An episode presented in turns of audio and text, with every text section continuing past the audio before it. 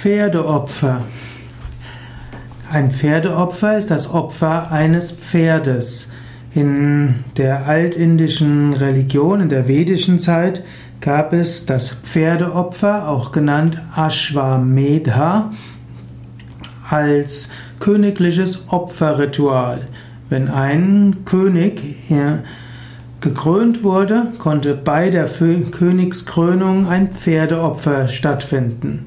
Es gab auch äh, ein Ashwamedha als Pferdeopfer in der Art, dass man, hm, um zu zeigen, dass man Herrscher ist, ein Pferd freilässt. Und wenn das Pferd in irgendein anderes Land läuft, dann muss der andere König den König, dessen Pferd hm, freigelassen wurde, als Oberherrscher anerkennen oder eben es gibt einen Kampf zwischen beiden.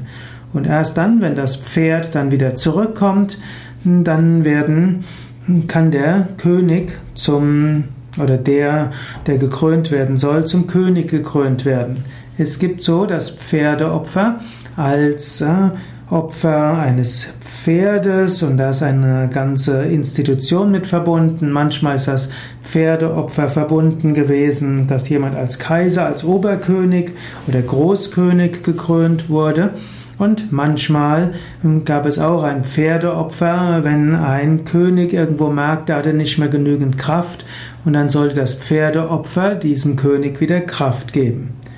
Dass es in der altvedischen Zeit solche Pferdeopfer gab, mag heute ziemlich erstaunen.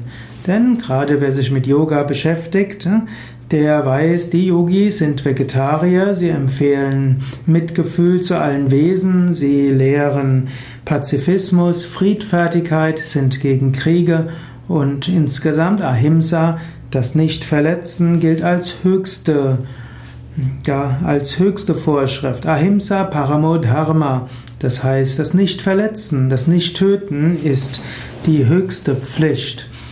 Und in diesem Sinne erstaunt es, wenn man die, die Veden liest.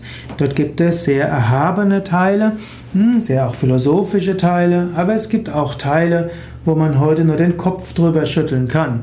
Dazu gehören Pferdeopfer oder auch Ziegenopfer und andere Opfer, die dort beschrieben wurden. Hier muss man sagen, dass Krishna in der Bhagavad Gita sich schon gegen die Pferdeopfer gewandt hat, der immer gesagt hatte, nicht die äußeren Opfer sind wichtig, sondern es ist wichtig, dass man seine Wünsche opfert und dass man alles, was man sonst tut, als Opfer tut, aber man sollte eben keine Tiere opfern. Und Buddha, der später kam, der hat sich sehr massiv gegen das Opfer von Tieren gewendet.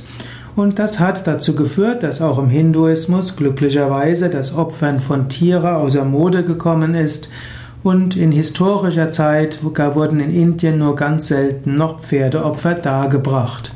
Es gibt noch die Aussage, dass es im Jahre 1716 einen König gab, ein Raja, der das letzte Ashwamedha Pferdeopfer veranstaltet hatte, weil er damit gedacht hat, damit bekommt er Kraft zum Kampf gegen andere. Indische Nationalisten, Traditionalisten haben das Prinzip des Pferdeopfers nochmals wieder aufgenommen, haben 1994 ein Pferdeopfer veranstaltet, allerdings nur mit der Pappmaché-Statue eines Pferdes. Ja, in diesem Sinne, die heutigen Yogis machen alle, wenn sie an Yajnas, an Opferritualen teilnehmen, machen sie nur Opfer mit pflanzlichen Materialien, eventuell auch Ghee, was eben äh, gereinigt oder geklärte Butter ist, Butterfett ist. Aber Pferdeopfer kommen, sind inzwischen in Indien aus der Mode gekommen, eigentlich schon im Altertum aus der Mode gekommen. Und auch andere Tieropfer gibt es glücklicherweise in Indien nur noch in Ausnahmefällen.